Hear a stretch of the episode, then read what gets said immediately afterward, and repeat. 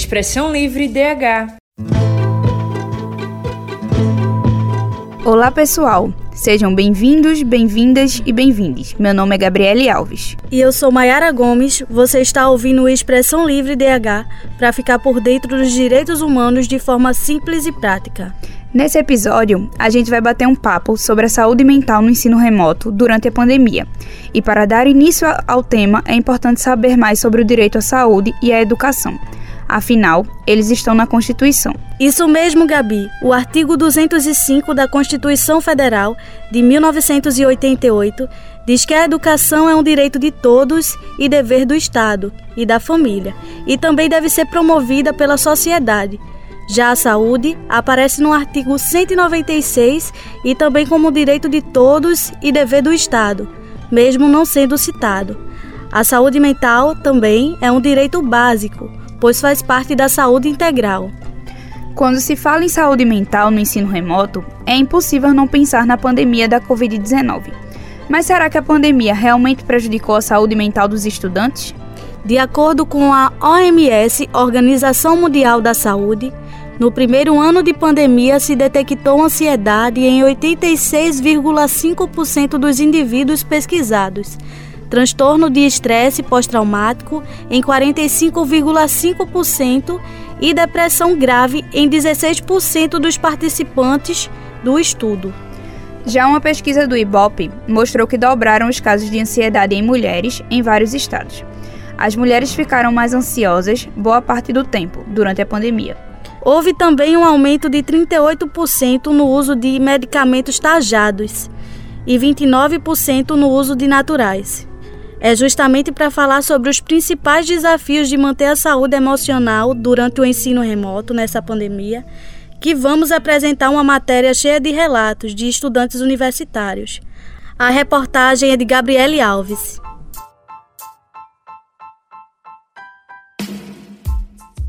Há 28 anos, quando a internet começou a se popularizar no Brasil, as promessas eram animadoras. Conseguir se comunicar à distância, trocar arquivos, manter contato com pessoas que a gente nunca tinha visto pessoalmente. Com a chegada da pandemia, muitas tecnologias já existentes passaram a ser exploradas pela necessidade de isolamento social, o que pegou muita gente de surpresa. Mas, com o passar dos meses, o que era solução começou a apresentar novos problemas. E o impacto sobre a saúde física e mental de estudantes e professores é hoje um dos inconvenientes que mais preocupam educadores de todo o país.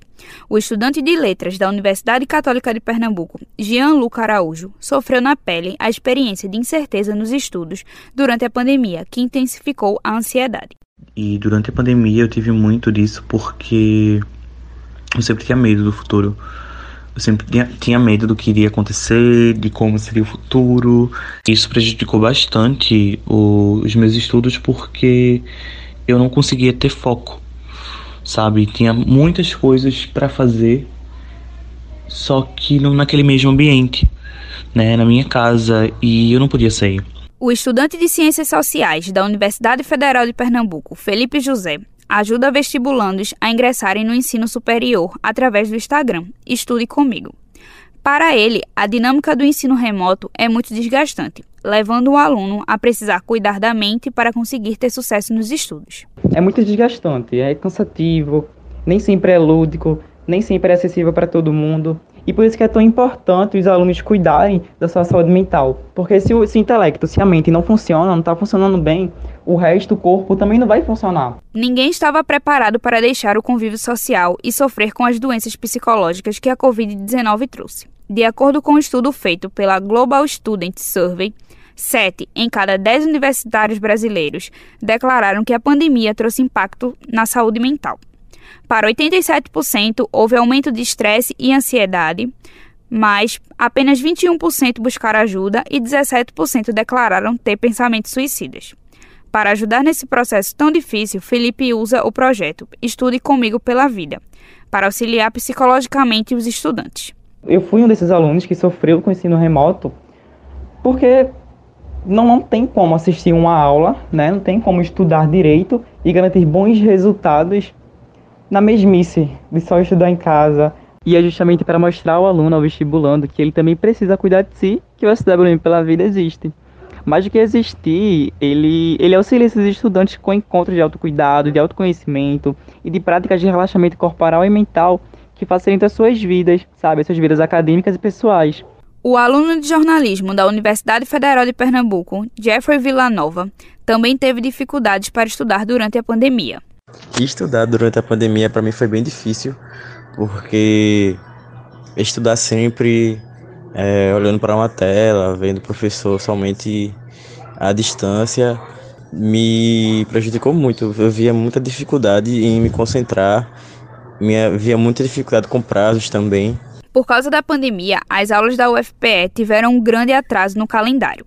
E para não prejudicar nenhum aluno, a universidade propôs algo que deixou todos ainda mais ansiosos. O ano letivo de 2021 teria três períodos com as atividades híbridas.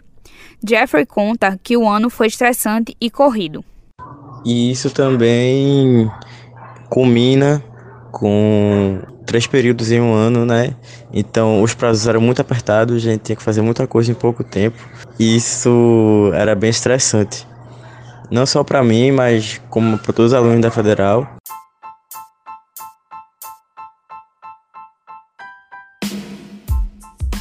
A saúde mental precisa se tornar um assunto contínuo dentro de nossas instituições.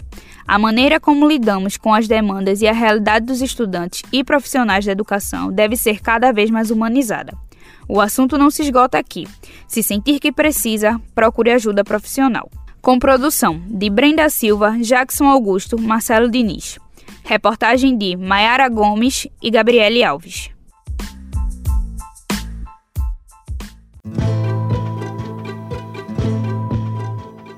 Com esses relatos, podemos ver que a saúde mental dos estudantes ficou prejudicada na pandemia. Complicado, e muita gente ainda acredita que isso não é real. O ensino remoto prejudicou sua saúde mental, Mayara? Afinal, você é uma das inúmeras estudantes que começou a universidade durante a pandemia. Bastante. Comecei com ensino remoto, sem contato físico. Eram muitas horas em frente ao computador. A sensação de cansaço ocular era imensa, junto ao cansaço físico também. E na minha mente surgiam dúvidas de como seria o amanhã. Para seguir conversando sobre ansiedade no ensino remoto, vamos ouvir Ana Cristina Chagas, psicóloga clínica e psicossocial, militante de direitos humanos há 10 anos. Atua como técnica na Secretaria de Direitos Humanos em Recife quem conversou com ela foi o repórter Marcelo Diniz. Seja muito bem-vinda, Ana Cristina. É, eu gostaria que você se apresentasse para que a nossa audiência pudesse se conhecer um pouco melhor. Olá, o meu nome é Ana Cristina Chagas, eu sou psicóloga clínica e social, atuando também como psicoterapeuta, atendendo na perspectiva da abordagem centrada na pessoa, adolescentes, jovens e pessoas idosas. Me debruço ao trabalho como militante de direitos humanos, aproximadamente 10 anos, desenvolvendo o trabalho como técnica na Secretaria Executiva de Direitos Humanos da Prefeitura da cidade do Recife. Tendo vivenciado a experiência profissional com proximidade com as mais diversas temáticas, dentre elas criança e adolescente, pessoas idosas e atualmente estou pautando meu trabalho direcionado à prevenção e mediação comunitária de conflitos. Então, Ana, o acesso à saúde mental pode ser considerado um direito humano? Cabe ressaltar que saúde é um direito de todas as pessoas e frisar que, quando falamos de saúde de uma maneira mais ampla, não falamos apenas da ausência de doença. Há uma espécie de multiplicidade no conceito de saúde e lançarmos um olhar para o sujeito, para a pessoa, como um olhar biopsicossociocultural, nos leva a nos desaproximarmos daquele pensamento um tanto cartesiano que fragmenta esse sujeito. É, e este não é o sentido. O sentido, na verdade, é olharmos esta pessoa em sua integralidade. Logo, nós temos a saúde mental efetivamente como um direito humano pela necessidade emergente do seu total bem-estar físico, social, mental. E para que isso ocorra, a efetividade de melhores políticas públicas de uma maneira geral, sendo como política de saúde, educação, esporte, lazer, emprego e a importância também da participação da sociedade civil, para esta construção. Como as violações aos direitos humanos durante a pandemia podem ter afetado a saúde mental da comunidade escolar e universitária? Falarmos dessas questões, né, inerente às questões de violação de direitos humanos né, e como isso afeta de forma significativa a, a saúde emocional, é considerar o grau de potenciação, ou seja, a potencializar aquela ação que já existe, que já está emergente. Eu gostaria, por esse motivo, de convidar você a pensar, a refletir que as violações de direitos humanos tendo como uma possível afetação muito significativa na vida de todos nós e da saúde mental de todos e todas nós, o que ocorre é que, em alguns contextos, é que com o advento do período pandêmico e diante da nossa estrutura mesmo social, nós tivemos inclusive a possibilidade de compreender que, paradoxalmente, que nunca estivemos no mesmo barco. Provavelmente estamos no mesmo rio, mas nunca no mesmo barco. É como um, uma espécie de desacortinamento de forma muito mais ampla, uma realidade social já emergente, principalmente das pessoas, não é que estão em situação permanente de mais vulnerabilidade social e com seus direitos violados. Então, desta forma, o sentido que damos à comunidade, seja ela universitária, escolar, dentre tantas outras configurações, é um sentido de coletividade, em direção a algo. Levar também em consideração a subjetividade de cada pessoa, associada ao sentimento de pertencimento daquele grupo. Então, isso vai afetar diretamente aos envolvidos diante do seu projeto de vida, do sentido de autonomia, do sentido de liberdade, gerando uma sensação, em alguns casos, obviamente, de medo, de impotência, de frustração, de luto, podendo afetar de maneira muito significativa, obviamente, a sua saúde emocional. Qual o maior desafio quando a gente fala em manter a saúde mental durante um período de isolamento social tão intenso acredito que é de suma importância ressaltarmos que as situações de isolamento, de confinamento, de distanciamento social, acarretadas, né, principalmente diante desse período pandêmico, nos abrange as reflexões de forma muito significativa. E considerar que apontar que o maior desafio seria ousado é levar em consideração que esses impactos sobre a saúde mental em meio a essas situações, eles vêm sendo avaliados, publicados de uma maneira ainda muito gradativa na nossa literatura, até porque ainda nós estamos vivenciando o período pandêmico. Mas talvez como uma forma de possibilitar nossa reflexão e do que talvez seja mais emergente para cada pessoa e o que diante dos processos de experiência e das narrativas que nos chegam apontar que talvez seja mais desafiador neste instante é a possibilidade de como melhor lidar com o medo e a incerteza como os fatores assim mais desafiadores diante desse processo de isolamento. Como a ansiedade e a depressão impactam nos estudos? De forma muito comum, as pessoas que estão vivenciando alguns desses transtornos, dependendo da historicidade, obviamente, de cada pessoa, vai refletir em diversas áreas da sua vida no campo do estudo, até pelas próprias características semelhantes desses transtornos, não é? Eles podem comprometer de forma muito latente as questões de aprendizagem, de interação, de socialização, de autopercepção. O que precisamos talvez compreender é que, para além dos impactos, tanto a depressão como o transtorno de ansiedade nos dão a possibilidade de nos compreendermos também para além de um diagnóstico.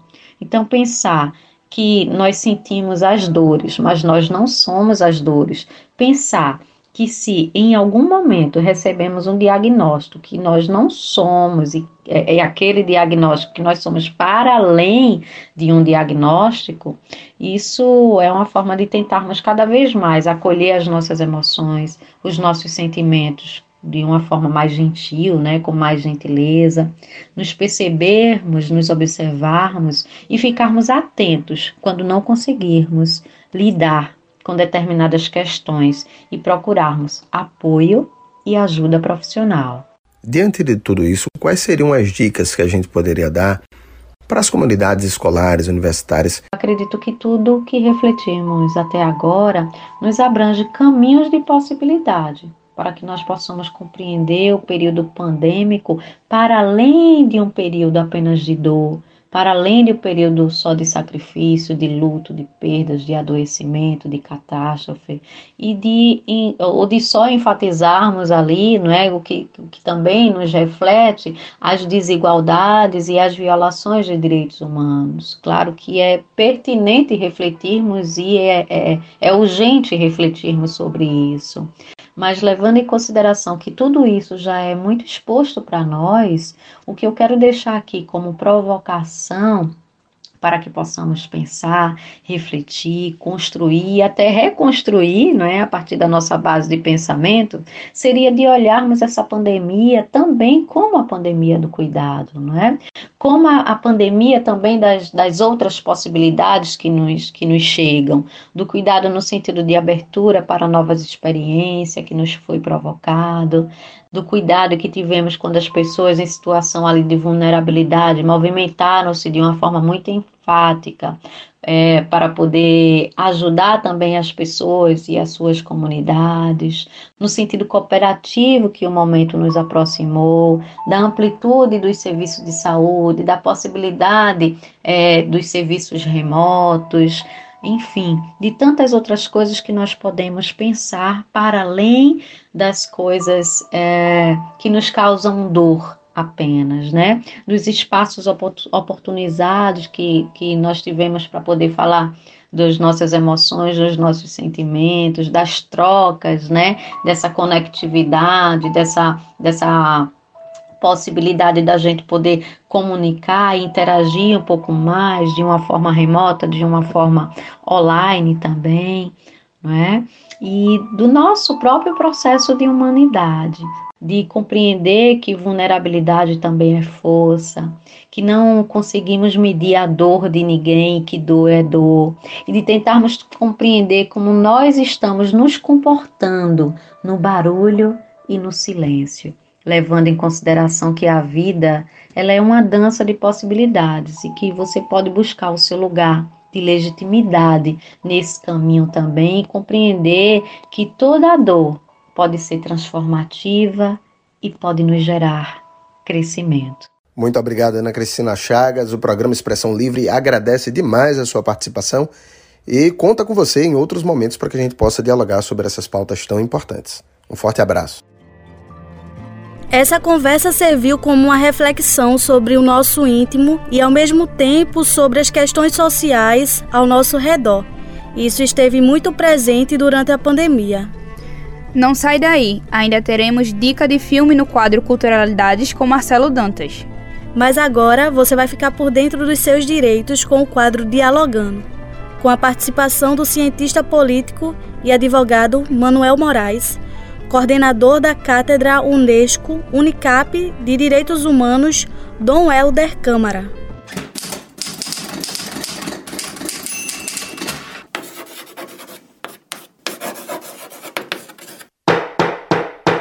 Dialogando. A pandemia revelou e revela uma série de desafios em relação à aprendizagem. Não é? A perspectiva do ensino passa por planejar e avaliar e estabelecer na socialização os conteúdos que são construídos em sala de aula. Quando a pandemia se instalou, tivemos que imediatamente migrar para o sistema remoto.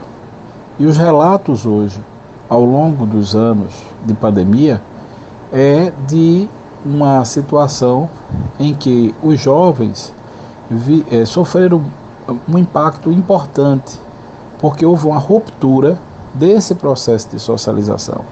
E, portanto, a saúde mental dessas crianças que ficaram inseridas, né, é, fechadas em suas casas, é, sem ter acesso aos seus colegas, muitas vezes aos espaços de aprendizagem, que são as escolas, né? Isso, sem dúvida nenhuma, gerou um dano. Um dano no seu processo de aprendizagem, um dano no seu processo de constituição do sujeito, porque nós somos um sujeito é, histórico, social e cultural, né? através da alteridade, nós criamos os nossos, as nossas representações. Então, nessa perspectiva de Moscovici, das representações sociais, houve uma perda. E essa perda ela precisa ser compensada com atividades lúdicas, com atividades pedagógicas planejadas, para que não se crie uma ansiedade no retorno das aulas. As crianças não podem ser submetidas, os jovens e adolescentes, a nenhum tipo de pressão que gere neles um sentimento de perda ou de, é, de delay né, desse tempo que eles ficaram afastados.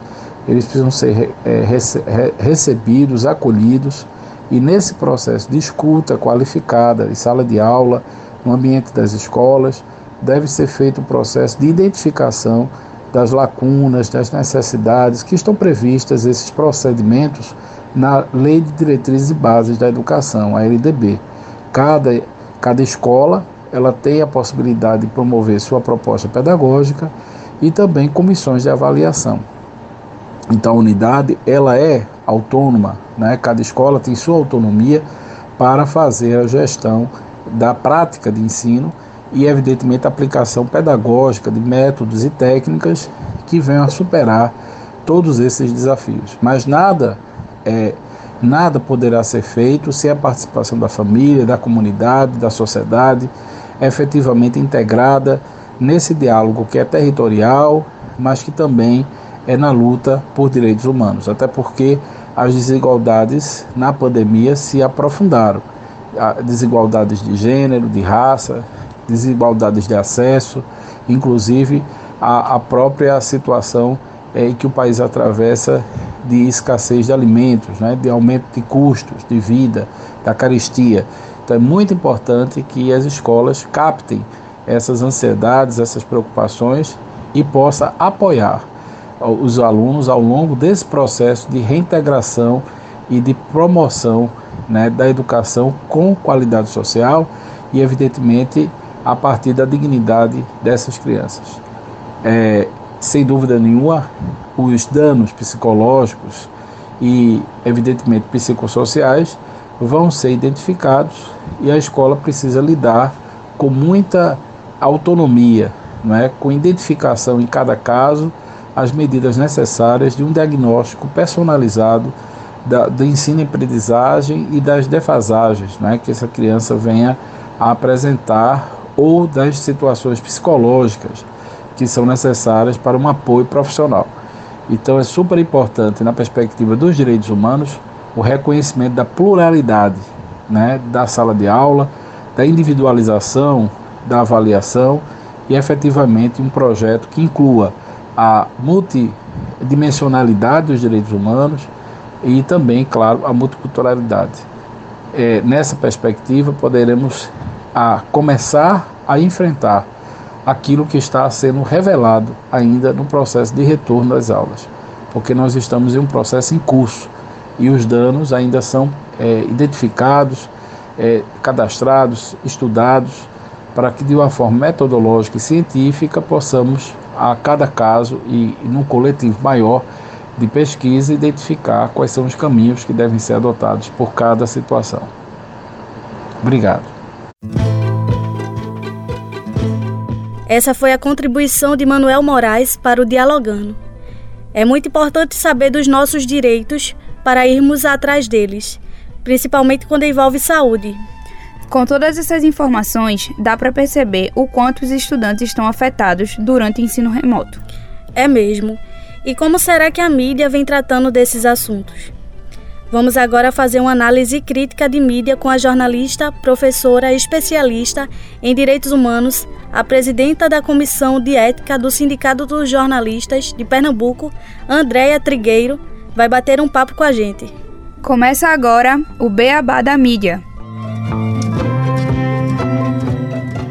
Olá, Andréia. Oi, Mayara, tudo, tudo bom? bom? Tudo certinho. Oi, Andréia, tudo bem? Tudo bom, Gabriele? Qual a sua visão sobre como a mídia vem tratando desse assunto? Olha, infelizmente, é, esses temas ligados à saúde, eles não ocupam um lugar como deveriam. Por exemplo, ao invés de a gente falar sobre números que alarmam, números de mortes, números de pessoas com ansiedade, a gente precisa tratar de forma preventiva a respeito desses temas. Então você tem dois direitos importantes, né? Direito à saúde e o direito à educação. E, no entanto, quando a gente vai para a mídia, a gente não consegue, por exemplo, encontrar, encontrar pautas que nos ajudem a nos prevenir desse estresse, dessa ansiedade, seja no período de aulas, remoto, presencial, seja para a vida. Então, a saúde preventiva, como evitar é, determinadas situações de saúde, como se prevenir de determinadas situações de saúde. Isso não existe de um modo geral da maneira como nós gostaríamos. E aí a mídia, que poderia ser muito educativa, prestar um grande serviço na prevenção de alguns males, acaba não cumprindo esse papel. Você até encontra mas em datas específicas. Por exemplo, dia de combate à hipertensão. Então, vai lá como prevenir hipertensão. Mas no dia a dia, nas pautas da rotina, da saúde, a gente não encontra. Eu acho que a melhor maneira de cuidar da saúde é evitar adoecer, é evitar que a gente faça, por exemplo, coisas que agravem o nosso quadro. E aí, infelizmente, essas dicas de forma contundente, de forma consistente e presente, a gente ficou devendo, a mídia ficou devendo para a população, principalmente nesse período remoto, fazer esse dever de casa, de instruir as pessoas em como não adoecer ou não agravar, digamos assim, o seu quadro de saúde emocional, de saúde mental durante o período remoto. A gente sabe que temos o mês de setembro que foi destinado a o Setembro Amarelo a falar sobre prevenção ao suicídio, ansiedade, entre outros problemas psicológicos. Como a senhora acha que durante o ano todo a gente poderia trabalhar isso? Olha, a gente sabe que é importante sim o Setembro Amarelo, sem dúvida, mas não pode ser só durante um mês. Essa pauta tem que estar presente durante todos os meses.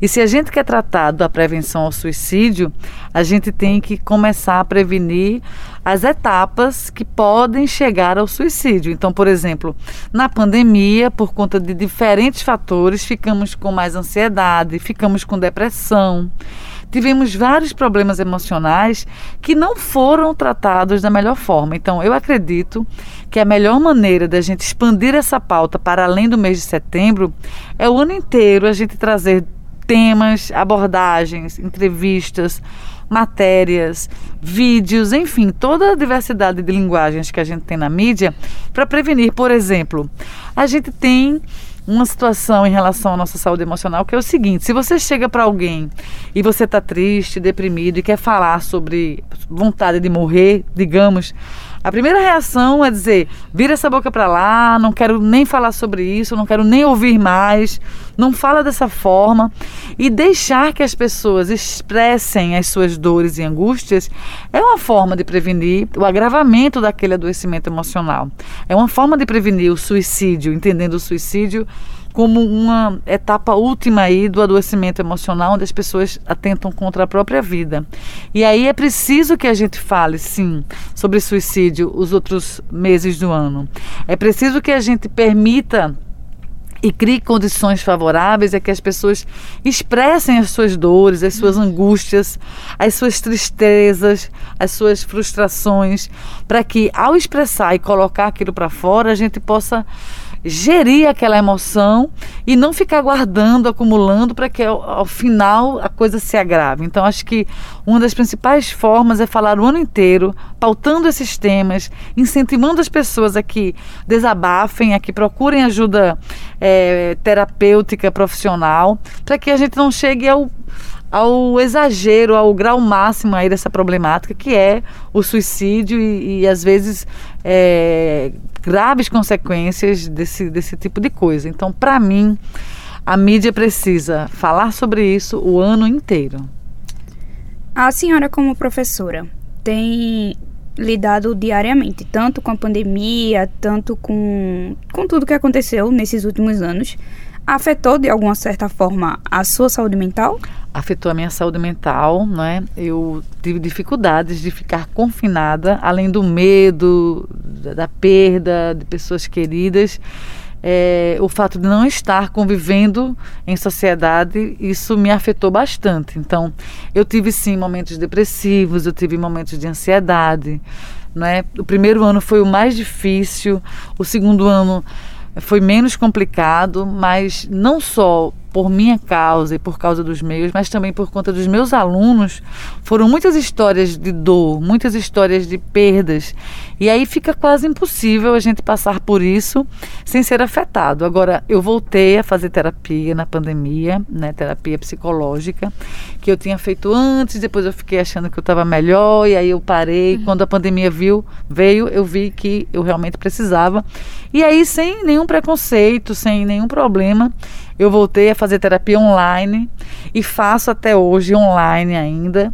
E foi a melhor coisa que eu fiz, porque eu acho que sozinha eu não ia conseguir dar conta do turbilhão de coisas diferentes e novas, de incertezas e de perdas que nos afetaram. Então, até para eu estar bem comigo, com os meus, com os meus alunos, eu precisei fazer essa terapia e tenho feito até hoje, para cuidando das minhas questões emocionais, eu poder também ser um suporte mais forte para as pessoas né, que eu amo e que também precisavam de alguma ajuda. Eu queria agradecer, André, a sua participação aqui no nosso quadro. Foi muito bom também conversar um pouco, entender um pouquinho mais sobre tudo isso, né, com você tanto da sua visão como de pessoa, como de professora também, que está lidando com alunos diariamente com vários problemas psicológicos. Eu que agradeço e parabenizo vocês pelo tema e pelo programa. É através de debates como esse que vemos a importância da mídia como formador de pensamento. É a imprensa que muitas vezes decide o que o povo fala então é interessante que os responsáveis por isso tenham consciência para tratar de certos assuntos. Agora a gente segue o programa Expressão Livre com o historiador e estudante de jornalismo Marcelo Dantas. É o quadro Culturalidades de hoje.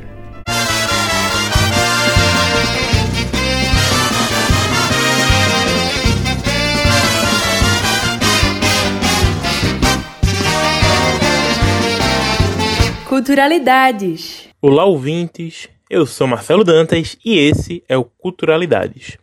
Hoje vamos conversar sobre um filme e um perfil em rede social que nos aproximam do debate sobre educação, saúde mental e pandemia. Uma garotinha de 8 anos, lá da Austrália, que convive na escola com o bullying e em casa com a indiferença da mãe, encontra refúgio na troca de cartas com um correspondente dos Estados Unidos, um homem de 44 anos, com obesidade e com síndrome de Asperger. Essa é parte da história de Mary Max, Uma Amizade Diferente, filme de 2009 dirigido por Adam Elliott. Uma animação de aura melancólica para falar sobre solidão, amizade e amadurecimento. No perfil do Instagram escolas.seguraspe é possível ver produções de comunicação de estudantes de Pernambuco, em especial meninas e jovens mulheres, sobre as aulas no contexto pandêmico. Os materiais são variados, com spots de rádio, poesia falada e radionovela, por exemplo, todos protagonizados pelas jovens.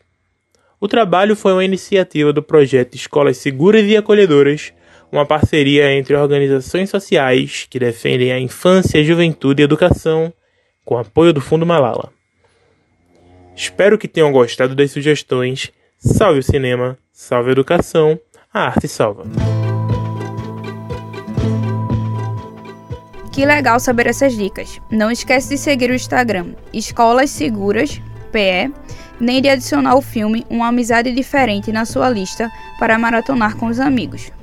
O Expressão Livre de hoje chegou ao fim, ouvintes. Este programa é uma produção dos estudantes da disciplina de entrevista e edição em rádio jornalismo, do curso de jornalismo da Universidade Católica de Pernambuco. O Expressão Livre DH de hoje teve a apresentação de Gabriele Alves e Maiara Gomes, reportagem de Marcelo Diniz, produção e redes sociais por Jackson Augusto, edição Brenda Silva e Marcos Gordinho. A direção de jornalismo é da professora Andréa Trigueiro. Se cuidem e não deixe de procurar ajuda para falar sobre o que está sentindo. Aproveite e segue a gente no Insta, arroba. Valeu, gente. Até mais.